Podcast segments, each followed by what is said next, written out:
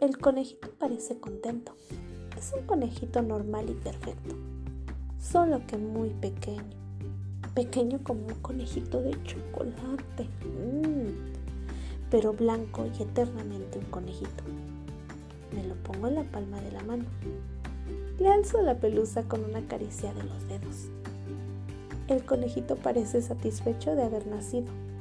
Y bulle y pega el hocico contra mi piel, moviéndolo con esa trituración silenciosa y cosquillante del hocico de un conejo contra la piel en su mano. Qué lindo mi conejito. Busca de comer y entonces yo